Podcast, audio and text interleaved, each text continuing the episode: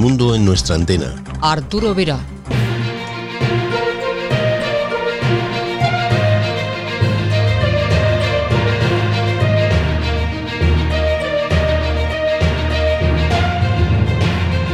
Hola, ¿qué tal? Bienvenidos una semana más a esta cita con la radio, edición número 485, penúltimo de la temporada. La semana que viene diremos adiós hasta el mes de septiembre. Reciban los saludos de Arturo Vera, hola, en nombre de todo el equipo. En la dirección técnica, Lola Barrios. Sintonizan El Mundo en nuestra antena.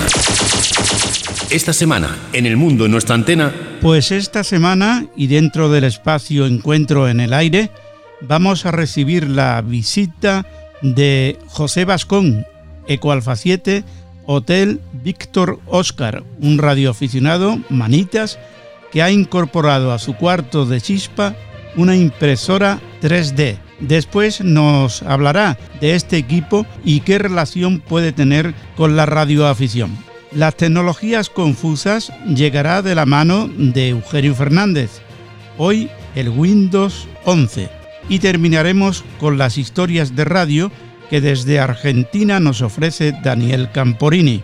Recordaremos la emisora Radio Guaira, pero antes la información con nuestros compañeros José Vicente Fábregues y Manolo Meteorito. Empezamos.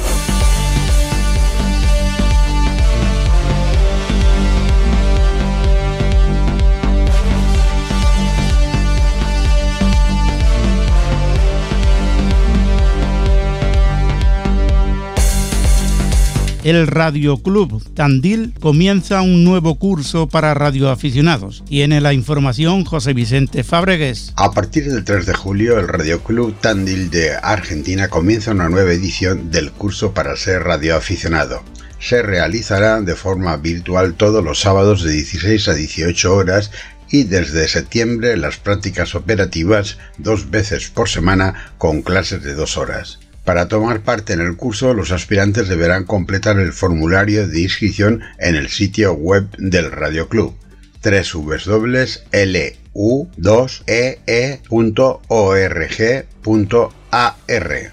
Se puede aprender sobre antenas, transmisores, comunicaciones de baja potencia, de larga distancia, digitales y vía satélite. El radioaficionado eh, persigue la intercomunicación, la colaboración en emergencias y las investigaciones técnicas sin fines de lucro. Es la oportunidad de descubrir la primera red social, la radio. Una vez aprobado el curso, el Radio Club Tandil gestionará ante el ENACOM la licencia para operar técnica y legalmente una radioestación fija o móvil. Más información en la web del Radio Club. Basura espacial impacta en la ISS. Pudo ser peor. Imagínate que se rompe la antena de UHF.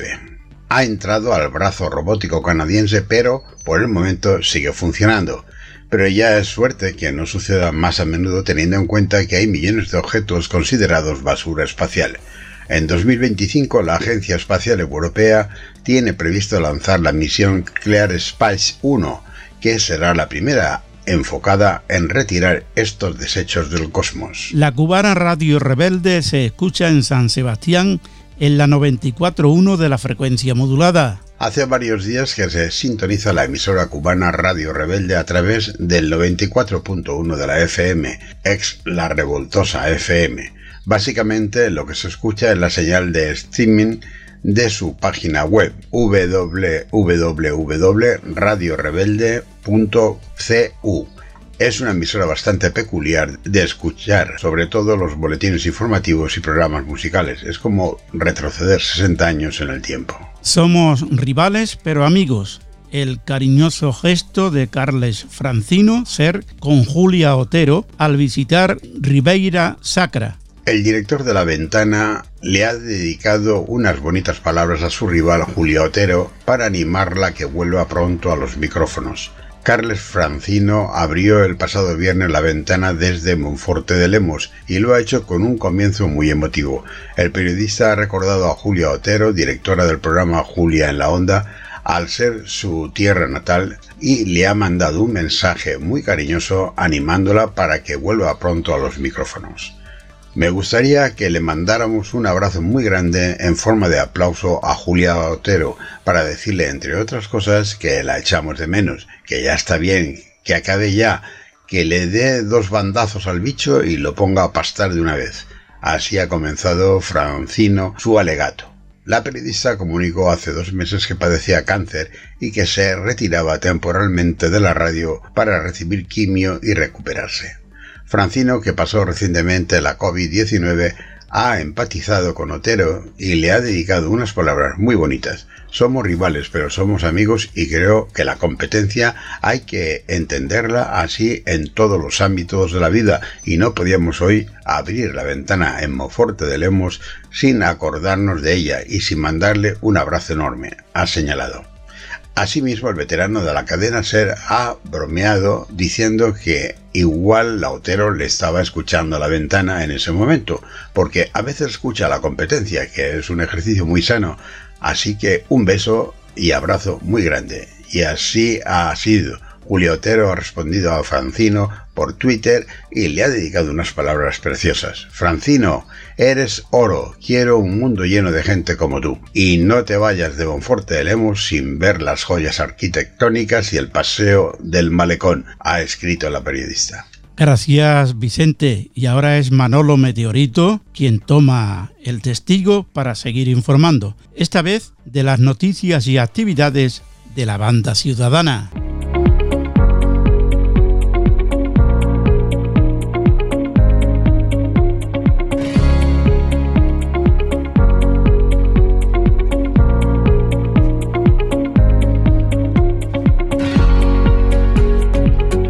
Buenas noches Arturo y equipo del mundo en nuestra antena. Espero que estéis todos bien, al igual que nuestros seguidores y seguidoras. Muy buenas noches Manolo, pues sí, estamos bien, vacunados y preparados para salir corriendo a disfrutar de la naturaleza y de ese aire libre que ya nos está esperando. ¿Y tú cómo te encuentras? Yo también estoy muy bien, gracias. Impaciente por recibir el verano que lo veo cargado de actividades al aire libre, como hacía tiempo que no veíamos. Algunas de ellas en la bandeja de salida de nuestra sección de Banda Ciudadana. Os las cuento. Activación desde Alcublas. Los molinos de Alcublas, situados en el llamado Cerro de los Molinos a 903 metros de altura, son unos molinos de viento muy especiales de la provincia de Valencia, aunque no son los únicos. El lugar donde se sitúan es un rincón único para disfrutar de unas vistas increíbles de toda la villa y llanuras de Alcublas. Los molinos alcublanos desde junio de 2020 ya están restaurados y tienen aspas, por lo que la visita será impresionante. Junto a ellos puede verse los restos de lo que fue la casa y almacén de los molineros, hoy día integrados en una especie de mirador con vistas a la población. Quizás sea por esta razón que los compañeros de radioaficionados Plana Baixa han elegido este lugar tan emblemático y estratégico para poner en el aire los molinos de Alcublas en Valencia. El pasado sábado, día 5 en horario de mañana, estuvieron activando con el indicativo 30 Romeo Papa Bravo barra MyAlpha en el canal 33 de USB.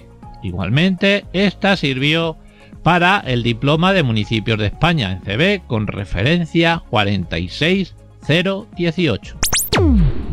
Cargando la Power Boss por Javi 30 November Kilo Papa. Nuestro compañero Javi nos muestra esta semana en su canal de YouTube cómo cargar con energía solar una Powerbox para actividades de radio. Esta Powerbox es de construcción sencilla y barata, compuesta por una batería pequeña de 14 amperios y de 12 voltios, aunque en plena carga entrega hasta los 14.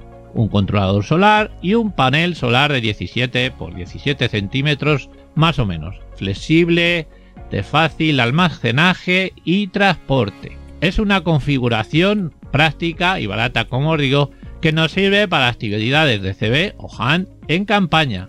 Recomiendo su visualización y un aporte con el dedito hacia arriba de me gusta. Recordar, el canal es Javi 30 November Kilo Papa.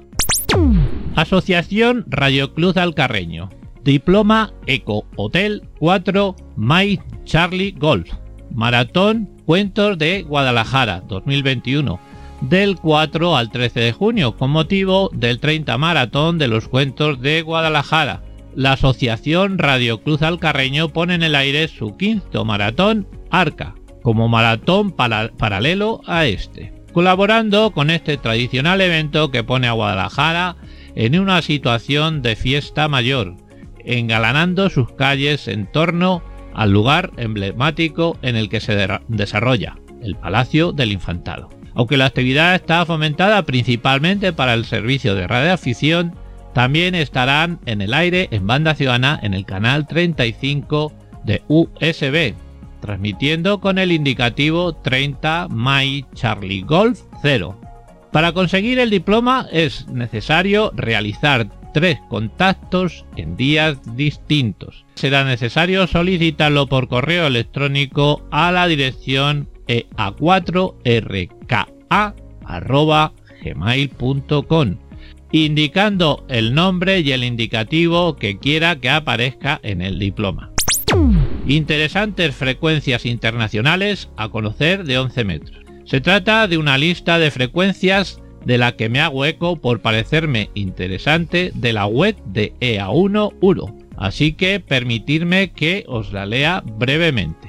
26285 siempre en megahercios de USB internacional, 26385 en USB Europa, 26425 en USB Polonia, 26440 USB África Central, 26505 en USB Hungría, 27 555 USB internacional, 26565 en FM, Alemania, 26920 USB, Marruecos, 26930 en USB, Indias Occidentales, 2765 canal 9 de emergencias, 27235 USB y Lima Sierra Bravo, Suecia, 27275 Reino Unido, igualmente 27275 Lima Sierra Bravo,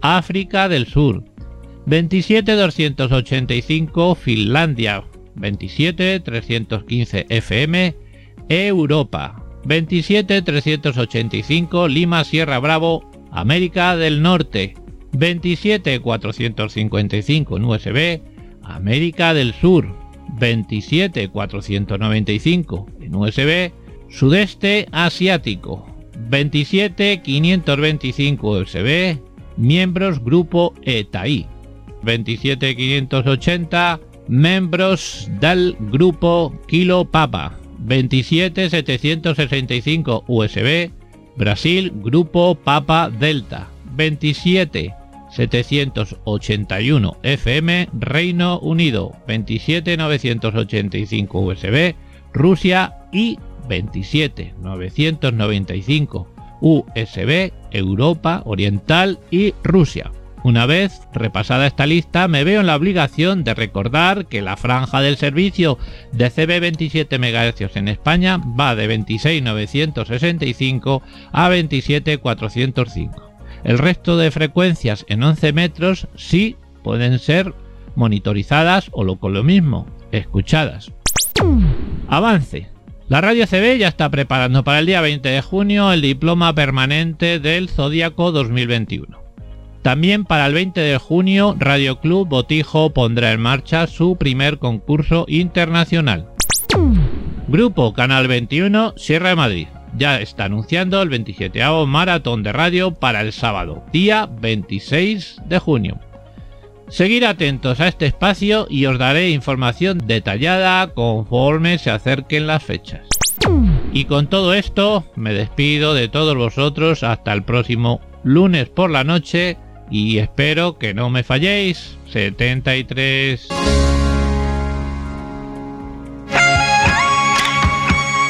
El mundo en nuestra antena con Arturo Vera.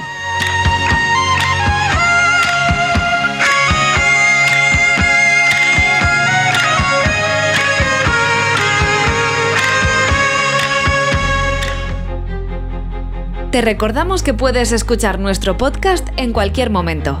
Descárgate la aplicación podcast que prefieras y suscríbete a nuestro canal. Tan solo tendrás que teclear El mundo en nuestra antena y darle al botón suscribirse. Te esperamos.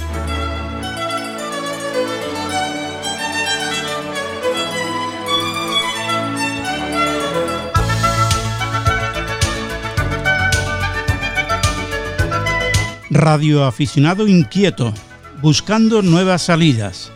Ha incorporado a su cuarto de chispa una impresora 3D para ampliar el cacharreo en el hobby de la radioafición.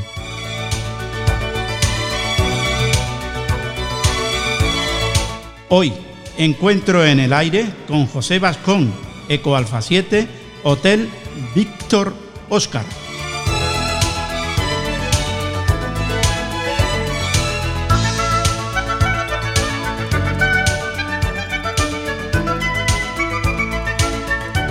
José, bienvenido y gracias por participar en este tiempo de radio. Eh, muchas gracias a ti, Arturo, por dejarme participar. Sabemos que eres un manita montando, cacharreando, pero queremos que nos hable de un complemento que has añadido a tu cuarto de chispa y es la impresora 3D. ¿Qué puede hacer un radioaficionado con una impresora 3D que tenga relación con la radio? Hay infinitas cosas. Esta mañana eh, le puse, me puse a buscar en, una web que hay que se llama ICTL Finder y había alrededor de 11.960 resultados solo si le pones ham radio. Y en caso de que pongas algo más concreto como Yagi, antena Yagi, eh, soporte de antena, hay infinidad de cosas que un radioaficionado puede bajarse de la web y imprimirlas directamente sin tener que partirse la cabeza aprendiendo programas de diseño. Si, si quieres aprender a diseñar, hay programas gratuitos que te permiten hacer prácticamente lo que quieras. ¿Qué otras cosas se pueden hacer? Pues eh, estuve buscando, eh, en mi caso concreto, yo, yo necesitaba hacer una antena magnética de aro. Y al principio encontré una caja que más o menos ah, era me cabían todos los componentes sin ningún problema, pero se quedaba muy muy fea. Entonces decidí hacer un... E, este controlador está publicado en, una web que se llama Instructable y veía que la gente, cada uno hacía un, montaje a su manera, en una caja gris, grandota, a otros no le cabían los componentes y tenían que dejar algún componente fuera de la caja. Así que diseñé una caja para, meter todos los mecanismos y, se puede hacer un controlador de antenas magnéticas. El coste del plástico prácticamente no llegaría ni al euro. Y, se queda bonito, queda todo, todo bien empaquetado. Y lo mismo puedes hacer con cualquier cosa. Si, tú tienes una idea de una antena de cuarto de onda para 2 metros, para 50 MHz o cualquier tipo de, antena que se te ocurra, una Windows, y quieres, no tienes sitio para meterle el, el balloon para, para balancearla, tú puedes hacer con la impresora, puedes hacer el soporte para ese, ese balloon y para la antena, por supuesto. Viendo algunos de, de, tus montajes, he observado algunos componentes que casi no conocemos, que es un escudo CNC V3. Ah, sí, sí. Ese, el escudo CNC es justamente eso, exactamente es un, la placa base de una impresora 3D. Eh, eh, eso que se vende en AliExpress, lo que, lo, uno de mis montajes, el controlador de antena magnética, utiliza eso en, en razón de que el Arduino y el controlador con sus cuatro controladores, con sus cuatro pololus, eh, cuesta unos 10 euros. Incluso si apuras y buscas un poquito más, a lo mejor lo encuentras por 8 euros, encuentras todo lo necesario para hacerte un controlador de, antena magnética. Y eso, el CNC, no, no recuerdo exactamente qué, significan las siglas, pero eh, es un controlador eh, asistido por ordenador. Se utiliza para impresoras 3D y para tornos. Los tornos automáticos que, que se le meten en fábrica unos diseños y te hacen, te tornean la pieza automáticamente. ¿Y un codificador rotatorio óptico? Veo que está en la, web del controlador de, cuatro antenas magnéticas. Pues ese eh, codificador óptico se utiliza desde hace años en, bueno, en los ratones. Todos los ratones de ordenador llevan un codificador óptico eh, eh, giratorio que nos sirve para hacer scroll hacia arriba y hacia abajo. Este tipo de codificador óptico que, yo he puesto en mi controlador es un codificador óptico ya de una, de, una calidad. Hay codificadores que son mucho más baratos. Este viene a valer unos 6 euros. Pero por ese precio te ofrecen un codificador que al tacto es tan suave como, como el mando de cualquier decamétrica Así que mm, puede. El tacto del controlador de antena al final viene a ser prácticamente como si fuera comercial. Y te lo puedes hacer tú. Tus montajes los complementas con Arduino. ¿Es muy complejo trabajar con, con estas placas? No, no, realmente no. Yo al principio me compré un kit, como prácticamente hemos hecho todo. Empecé a buscar mm, tutoriales en, YouTube eh, y, me encontré con que hay infinidad de material. Hay una web que es de Luis Llama, en la que tú te puedes formar desde cero prácticamente hasta, bueno, hasta si, eres, si tienes conocimiento de programación puedes hacer lo que quieras.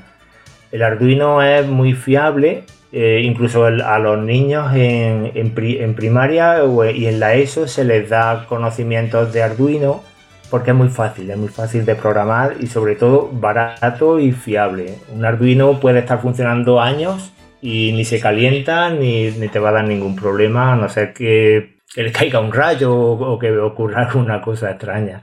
Son de los procesadores más fiables que hay algún libro o publicación para aquel oyente que quiera meterse en este mundillo del Arduino? Sí, como he dicho antes, la, web de Luis Llama, si pones en el Google Luis Llama, encontrarás que tiene una web de ingeniería informática y lo primero que te ofrece Google son los tutoriales de Arduino. Esos tutoriales de Arduino vienen desde cero. Eh, están organizados de manera que según tu nivel, puedes complicarte un poco más la vida o simplemente empezar a aprender lo básico. Si tienes conocimiento de inglés, hay una web que se llama Random Nerd Tutorial, que ahí sí, ahí también se puede aprender mucho. Pero los de Luis llama para que el que comience son, en mi opinión, son los más, los más fáciles de, de acceder y de comprender, porque empieza desde muy, muy bajito. ¿Qué otros montajes tienes realizado? Actualmente eh, tengo siete u ocho, no, sabría decirte, porque uno, uno, de ellos es un controlador para antenas de bucle magnético eh, que, que, puede controlar hasta, hasta cuatro antenas. Pero me di cuenta de que no tenía con. Si ponía cuatro motores, no podía ponerle final de carrera. Así que luego hice otro controlador solo para tres antenas y en el cual eh, puedes ponerle finales de carrera. Estos finales de carrera son muy útiles cuando controlas una antena de bucle porque te ayudan a, si estás utilizando un condensador de vacío, a que no se rompa. Si tienes un final de carrera, tienes un momento a partir del cual el motor va a dejar de girar porque ya tú lo has puesto ahí al final. Y también tienes una referencia en el inicio para que siempre empiece desde, la misma posición. Otra cosa que hice con la impresora, este sí es puramente de, impresora, es un, manipulador iámbico eh, de telegrafía. Si eh, al principio hice un montón de proyectos y al final se quedó el que publiqué publiqué uno que tiene un, tiene un tacto prácticamente de manipulador mm, que tú te puedas comprar, como no te digo que sea un Begali ni, ni nada de eso, ¿no? pero no le puedes encontrar ninguna pega teniendo en cuenta que te lo puedes hacer por, no sé, por 12 euros o por ahí, o por menos. Y eh, estéticamente muy bonito. tal, como están los precios, parece muy barato, por eso te digo. Sí, sí, porque eh, lo que es el, plástico, el plástico no cuesta nada Mm, con un rollo de, plástico para la impresora que pese un kilo, viene a costar 20 euros. Depende de, la calidad o de la marca que a ti te guste, pues a lo mejor te cuesta 17 o 25. Y con un solo rollo tú puedes hacer, no sé si llegarán a 50 manipuladores. Cada manipulador de plástico llevará unos 40 o 50 gramos. Así que calcula la, la cantidad de manipuladores que puedes hacer. Lo que pasa es que lleva unos, cojinetes que sí que es verdad que, cuestan un poco más caro, pero nunca le he echado yo el, cálculo al precio del manipulador entero. ¿Qué son, de contacto o, electrónicos? No, no, son de contacto. De contacto. Son de contacto, sí. Sí, suena... no sé si, se, escucha. Sí. Tiene sonido metálico de porque los contactos son, son en acero inoxidable. Sí y, y tienen un sonido muy, un repiqueteo muy, particular. Teniendo en cuenta que son de... Sí. ¿Qué me has comentado? ¿Que llevan cojinetes también? Sí, lleva, lleva cojinetes. Eh, ah. hice... Eh, eh, esto viene de que compré en internet, compré un, manipulador de, hecho en 3D de una web mm, china y cuando me vino, aquello tenía un tacto muy malo, muy malo, era, prácticamente era inutilizable. Ya he visto a gente utilizándola, pero debe de ser gente con, mucha más habilidad que de la que tengo yo. Porque se quedan pillados, se quedan pillados, eh, con el tiempo se desajustan. Entonces me propuse hacer un, manipulador que fuera igual de ágil que los que, que cualquier manipulador profesional que puedas comprar. Y de ahí la necesidad de ponerle cojinetes. Sí, con los cojinetes ya no. Son cojinetes que se utilizan en las cañas de pescar. No vienen a valer mucho. Vienen, vienen en lotes de 10 y creo que me costaron 6 euros los 10 cojinetes o algo así. ¿Algún proyecto en mente que todavía estés estudiando, que no haya, le hayas metido mano todavía? Sí, como antes dijiste, si era, me preguntaste si era mecánico o era, o era Mm, electrónico. electrónico. Sí. tengo, hice un, un, keller para acoplárselo a, a, la emisora.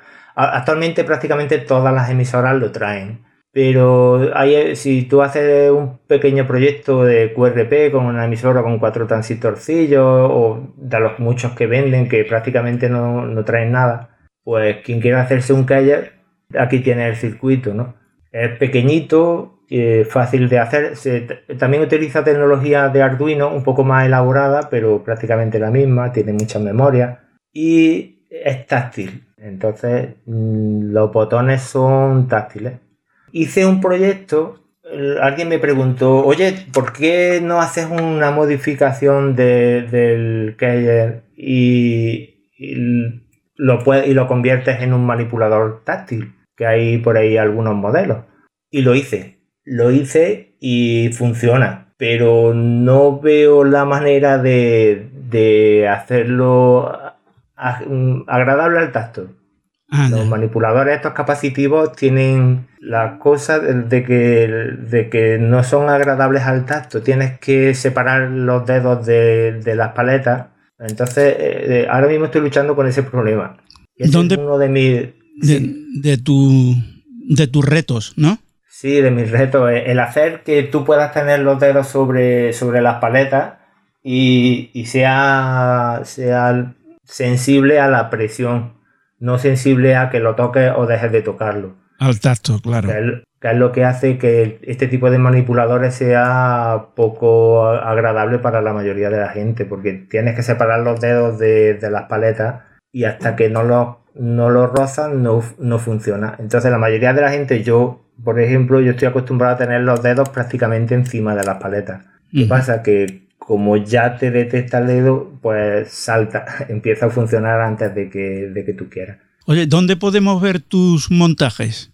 Pues hay dos sitios. Si, si, si, le, si escribes en Google mi indicativo, Eco Alpha 7 Hotel Victor Oscar, puedes ver uno que es eh, instructable, en el cual tengo cuatro, cuatro proyectos y eh, ahí están los dos manipuladores, está el manipulador de, telegrafía, el Keyer, y los dos controladores de, de antena magnética. Y aparte de eso, hay otra página web en la que cualquiera puede encontrar no solo mis diseños, sino los diseños de infinidad de radioaficionados, eh, que se llama Thingiverse. Puedes ver, eh, tengo el mismo manipulador de, el mismo manipulador de telegrafía y lo último que he hecho eh, fue una caja para un analizador de red vectorial. compré de, una web china también un analizador vectorial, un nano VNA, por la mayoría de la gente lo conoce así. Y estos, estos analizadores de, red vienen sin caja. Hay un montón de cajas en internet. En esta misma web hay un montón de cajas también. Pero en ninguna de ellas se, incluye la, cualidad de que, pueda, que tú puedas guardar los cables y todos los accesorios en la parte trasera de la caja en la propia caja para no llevar los cables. Ya, ya, Sí, porque además los pierdes. sobre todo los adaptadores que necesitas para, para calibrarla cada vez que quieras hacer un ajuste fino. Tienes que llevar una carga, una conexión en cortocircuito, una conexión abierta y dos cablecitos. Pues para no perder esos cablecitos, esas conexiones, pues le incorporé una, una parte trasera donde, donde cabe todo esto. He visto también en, tu página que eh, haces montaje para dos, tres o cuatro antenas. ¿Esto se refiere a las antenas magnéticas? Sí, sí, son... Eh, había gente... Eh, yo estoy en un grupo de Facebook en el que la gente comparte su experiencia con las antenas magnéticas y mucha gente que tiene terreno en su casa y experimenta mucho, porque las antenas magnéticas tienen una cosa y es que son muy baratas. Entonces hay gente que dice, bueno, pues yo me hago una de que llegue de 40 de 40 metros a 15. Pero bueno, ¿y qué hago de 15, de 15 a 10? ¿O de 15 a 50? Bueno, pues me voy a hacer otra de 15 a 50. Al final se juntan con que tienen dos, tres o cuatro antenas en el, jardín. Son muy pequeñitas, son muy manejables. Entonces, eh, esta gente tenía que estar continuamente cambiando de conector o comprarse dos controladores, tres controladores. Y como me encontré el circuito este, el, para la CNC, que venía con cuatro controladores ya incorporados, te lo dan todo perfectamente adaptable al Arduino y en un conjunto muy compacto, pues decidí aprovecharlo al máximo. Entonces tú cuando en el menú del controlador tú puedes seleccionar qué antena quieres, controlar en cada momento. Tiene memoria de. Porque claro, la, si tienes una para 20, para 40, 20 y 30 metros, para no andar complicándote la vida con el dial girando cada vez que quieres cambiar de banda, tiene memoria y conserva las memorias para cada una de las cuatro antenas, en fin, la gente, a la gente le gusta. Oye, ¿cuál es tu profesión? Ahora mismo mi profesión es, eh, no sé, pues estoy en un estado un poco raro. No estoy prejubilado, soy, eh, he estado trabajando en Telefónica durante muchísimo tiempo y como en todas las grandes compañías, pues han empezado a desprenderse del personal y a mí me tocó. No, te lo decía porque, porque no tiene, vamos, tiene relación, pero no mucha con lo que estás haciendo ahora, ¿no? No, no. En Telefónica mm, te exigen para entrar, te exigen muchos conocimientos técnicos y yo los tenía. Lo que pasa es que con mi parte de radioaficionado me ha hecho ir aprendiendo un montón de, cosas más durante, durante mucho tiempo, durante estos últimos 30 años. Hablando de radioaficionado, ¿cómo empezaste en este hobby?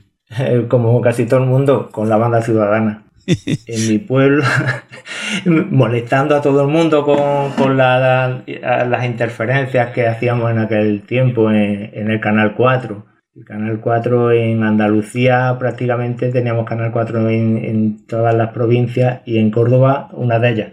Así que eh, mi pueblo cada vez que salían rayas en la primera cadena, eh, ya sabíamos que a alguien de nosotros nos iban a, culpar de, estar haciendo rayas. Pero aquel tiempo lo recuerdo con muchísimo, es un tiempo muy entrañable. Eh, los comienzos fueron, para mí fueron idílicos. ¿Cuánto hace de esto? Pues vendrá a ser unos 40 años por ahí, cuando tenía 16 años por ahí. Eh, ¿Lo que más te gusta de este hobby? Lo que más me gusta cuando estaba en la banda ciudadana hablar pausadamente con, la gente. Ahora mismo, por desgracia, me mudé a la capital y aquí vivo en un bloque de, viviendas y no puedo... Escucho, puedo escuchar a la gente que se puede decir que es lo que hago ahora, porque no, puedo colocar las antenas. Y bueno, de momento escuchar, eh, aprender de, de, lo que dice la gente y bueno, poco más. Me gustaría algún día poder tener una casa donde montar antenas y, todo eso, pero eso va a ser muy difícil. Aparte de la fonía, ¿en, qué otros modos te gustaría trabajar cuando puedas? Telegrafía. Telegrafía. Mm, he, estado viendo mucho FT8 y escuchando en FT8, pero no termina de cuadrarme. La telegrafía sí, la telegrafía sí es más interactiva, menos en los concursos, que cuando hay un concurso se no sé qué hace la gente, pero yo no, yo no consigo alcanzar a nadie, por mucho que lo intento. La gente va muy rápido de, velocidad, no es un poco impersonal. Pero el resto del tiempo sí, en telegrafía sí que me, sí que me gusta. Muy bien, ¿quieres añadir algún comentario más a lo, a lo ya? Que si alguien tiene dudas, que, consulte esa página STL Finder y, vea lo que se puede hacer con, una impresora 3D, porque ahí estoy convencido de que a partir de ahí mucha gente va a empezar a hacer antenas. Hay, hay infinidad de antenas, sobre todo de, de VIUHF, que se hacen con cuatro palillos y que se quedan muy, muy bonitas. Se quedan con, con las piezas hechas con la impresora, se quedan como comprar, pero por cuatro perras. Has comentado antes también para alguna página o alguna dirección para, para empezar en el Arduino, ¿te acuerdas? Para que la noten. serían los tutoriales de Luis Llamas. Luis Llamas, llamas de, incendio. Y es, una página que está dedicada a la programación en, en todo tipo de, en este tipo de, de microprocesadores. Hay otros que son los ESP32, son mucho más potentes e igual de fáciles de programar que un Arduino. Así que lo suyo es pues empezar con lo facilito y lo barato y poquito a poco irse acostumbrando. Porque si tú, te, si tú rompes un aparato que te ha costado 2 euros, tampoco te da mucha pena. Dices, bueno, pues venga otro. Claro. Eh, no es una manera de aprender que siempre al principio quemas algún aparato, siempre lo rompes de una manera o de otra. Pero por lo poco que valen, merece la pena intentarlo. Muy bien, José. Que ha sido un placer tenerte en este tiempo de radio y que vuelvas cuando quieras. Muchas gracias, Arturo, igualmente. Sintonizan El Mundo en nuestra antena con Arturo Vera. Instala la nueva aplicación de RB Radio en tu dispositivo Android y disfruta de tus programas favoritos a cualquier hora, en cualquier parte del mundo.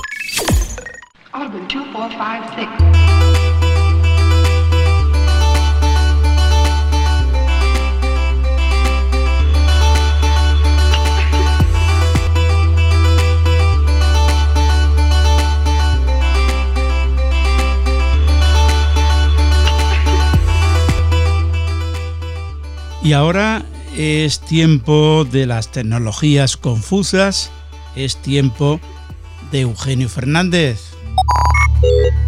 Introduzca password.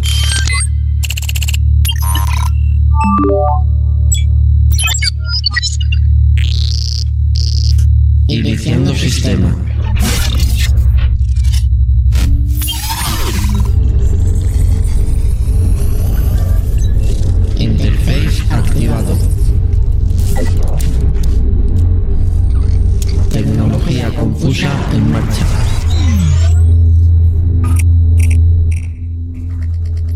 Buenas noches, compañero. Arturo, muy buenas noches. Verás, Microsoft confirmó hace pocos días que se viene una de las actualizaciones más importantes de Windows en la última década. Desde entonces los rumores y las teorías no han parado y todo parece apuntar a que la empresa está, de hecho, trabajando en Windows 11. La próxima versión de Windows, de la que hasta ahora se habla como simplemente Windows 10 Sun Valley, podría ser, en cambio, una nueva versión del sistema operativo. De momento, tendremos que esperar hasta el próximo 24 de junio, fecha en la que Microsoft planea desvelar esa nueva generación de Windows y contarnos qué es lo próximo para el sistema. Sin embargo, hay cosas que sí sabemos. Microsoft ya lleva tiempo hablando de un gran rejuvenecimiento visual de Windows. Hasta ahora hemos podido confirmar varios cambios tanto visuales como funcionales en los que está trabajando Microsoft, como por ejemplo una nueva fuente por defecto, también nuevos colores para los iconos y para las carpetas, bordes redondeados, nuevos menús flotantes, personalización de los escritorios virtuales, el nuevo explorador de Windows, nueva tienda de aplicaciones y nuevas y mejoradas aplicaciones ya preinstaladas. Por ahora no hay fecha exacta, pero Windows 10 21H2, que es oficialmente la próxima versión del sistema, y la esperada Windows 10 Sun Valley está planificada para otoño de 2021. Ya Microsoft confirmó que esta actualización representa una de las más grandes en los últimos 10 años de Windows, por lo que si termina siendo Windows 11, podemos esperarla alrededor de septiembre-octubre de este mismo año. Sabremos más el próximo 24 de junio durante el evento de Microsoft donde nos ha prometido más información. De momento solo podemos asumir que si tu ordenador es compatible con Windows 10, muy probablemente lo sea con Windows 11. Fuera de eso, la compatibilidad con dispositivos ARM era algo que se esperaba con Windows 10X, pero ahora que ha sido cancelado y sus funciones las heredará el próximo Windows, habrá que esperar más noticias de Microsoft al respecto. Así que tengamos paciencia y no nos preocupemos, porque de momento todos los avances que vengan con la nueva versión en principio serán compatibles con todos los dispositivos donde ya vienen instalados y preinstalados el Windows 10. Así que estemos atentos, les iremos informando Así que sean felices amigos, disfruten de la radio y dentro de 7 días aquí, en el mundo en nuestra antena, con más tecnología confusa. Hasta la semana que viene.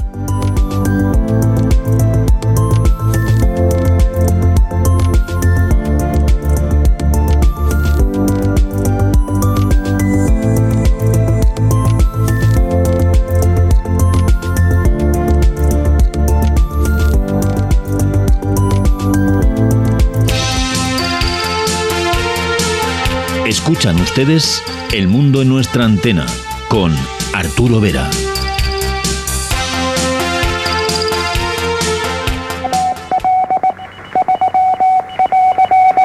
Para viajar ya no necesitas maletas. Coge la radio. En un instante te lleva donde quieras. Radio Habana, Cuba, transmitiendo desde Cuba. Esta es Radio Netherlands, la voz de Holanda. Esta es Col Israel. Aquí El Cairo. Habla tirana, habla tirana. La voz de. Y todo esto con solo mover un botón.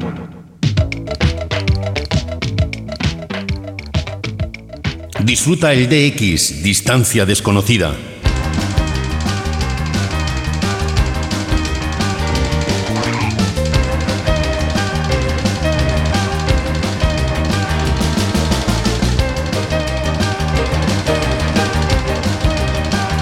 Y ahora viajamos a Argentina para oír la historia de radio de esta semana de Daniel Camporini. Cuando quieras. Hola amigos, soy Daniel Camporini y para mí es un placer poder acompañarlos en un mundo en nuestra antena contándoles mis historias de radio.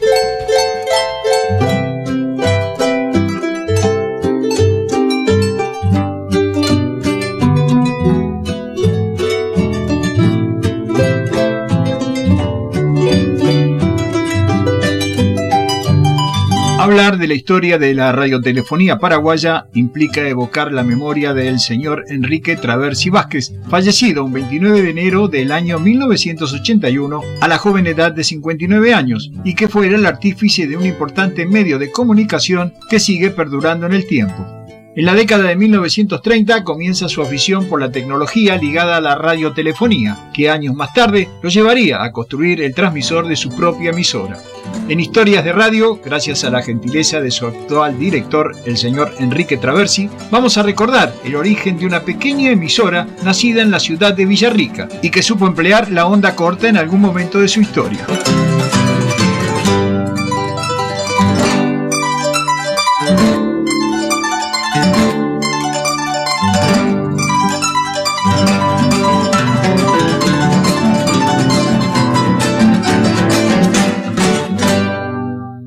Vázquez fue muy activo radioaficionado y fue el encargado de la parte técnica al inaugurarse Radio Olivieres de la ciudad de Asunción. En 1949 sintió la necesidad de dotar a Villarrica, uno de los asentamientos más antiguos del país, ubicada en el departamento de Guairá, de una emisora propia de radiotelefonía e inicia la construcción de un transmisor de 500 vatios, a pesar de la escasez de muchos de los materiales necesarios, por ejemplo la falta de energía eléctrica en la ciudad durante las horas de la noche y un apoyo financiero adecuado. Vázquez también procedió a seleccionar a estudiantes de Villarrica para capacitarlos en una profesión desconocida por aquella época. Algunos de ellos triunfarían luego como buenos locutores y otros descollaron en la operación técnica. Bautiza a su pequeña emisora como Radio Guairá, empleando el lema Voz de Progreso y Cultura en el Corazón de la Patria, y con la autorización de las autoridades, otorgada por el presidente Federico Chávez el 25 de abril de 1950, con el prefijo ZP6 en los 1330 kilociclos de la onda media,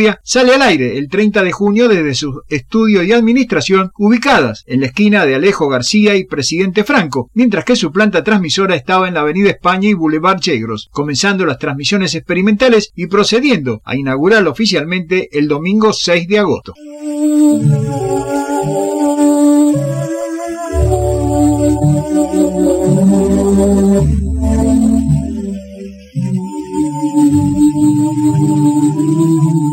Finaliza la transmisión de la fecha de Radio Guairá.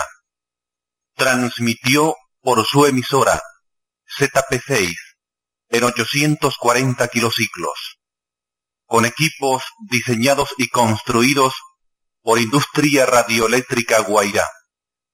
Administración y estudios, Alejo García y Presidente Franco. Planta transmisora, Avenida España y Boulevard Yegros, Villarrica, Paraguay.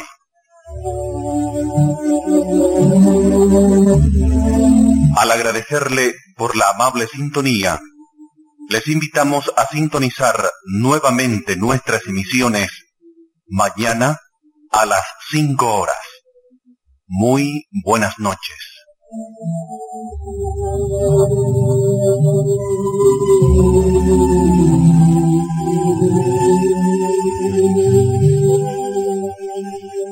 Con el paso del tiempo, Radio Guairá alcanzó un alto grado de popularidad, siendo la primera en emplear, por ejemplo, el idioma guaraní, tanto en sus programas como anuncios comerciales. Posteriormente aumentó la potencia de su transmisor a 5 kilovatios y el 21 de diciembre de 1954, ZP6, Radio Guairá, es autorizada a emitir en la onda corta, empleando la frecuencia de 5.975 kilociclos en la banda de 50,20 metros con un kilovatio de potencia. Transmisiones estas que finalizaron aproximadamente en 1998. Una verdadera curiosidad es que de acuerdo a la Administración Nacional de Telecomunicaciones se le había concedido una frecuencia perteneciente a ZPA1, Radio Nacional del Paraguay, y se le permitía su uso en momentos en que la emisora oficial no la utilizara. Un dato que permanece en el misterio indica que en 1972 se le autoriza el cambio de frecuencia de 1360 kilociclos a los 840 kilociclos, ignorándose cuando se produce el cambio de 1360 1330 a 1360 kilociclos.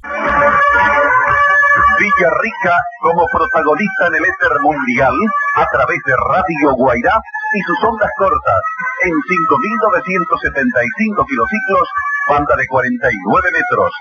Escríbanos informando la calidad de recepción. Nuestra dirección, Alejo García y Presidente Franco, teléfonos 2385 y 2130 Villarrica, Paraguay.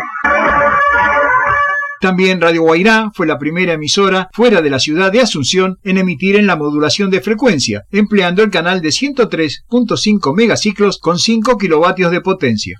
En su programación se incluían en sus informativos los programas enviados por los servicios de transcripción de La Voz de América y la BBC de Londres, por ejemplo, y en la actualidad se mantiene activa en manos de la familia Traversi en los 840 kilociclos de la onda media, habiendo cambiado el equipo emisor construido por Vázquez hace unos 10 años aproximadamente. El señor Enrique Traversi nos cuenta así algunos detalles de la historia de su emisora, que en agosto de este año estará cumpliendo 70 años de actividad ininterrumpida. Ya no estamos utilizando los transmisores hechos por mi padre. Hace 10 años que lo cambiamos el de AM y la onda corta hace mucho tiempo que dejó de emitir ya. Radio Guairá fue la primera radio en el interior del país. Este 6 de agosto cumple 70 años.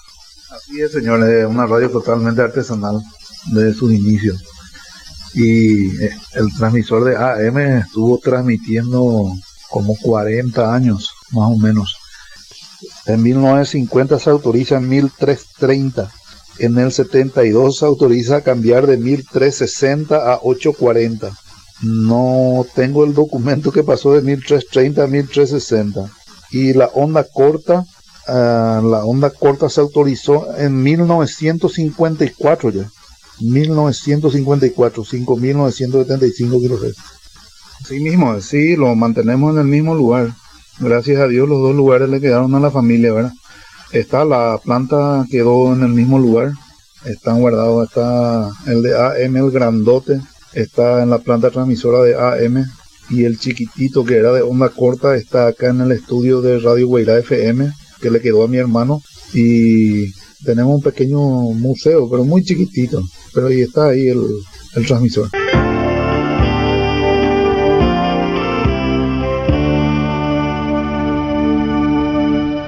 Desde el estudio de historias de radio, en Munro, Buenos Aires, Argentina, les acompañó Daniel Camporini.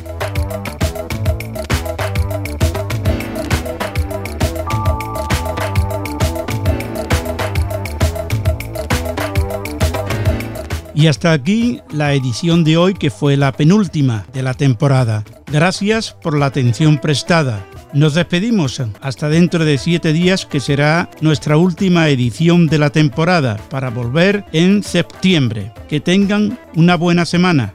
Sean felices. Adiós. Si quieren volver a escuchar el programa, pueden hacerlo entrando en la página www.ure.es www.ure.es. Y hasta aquí El Mundo en nuestra antena, en su edición semanal, una producción de Radio Centro, Valencia, España, para todo el mundo, dirigido y presentado por Arturo Vera y la ayuda técnica de Lola Barrios. El mundo en nuestra antena. Un programa para los aficionados a las telecomunicaciones, radioafición, internet, broadcasting, onda corta. Y todo lo que tiene relación con este mundo maravilloso que es la radio.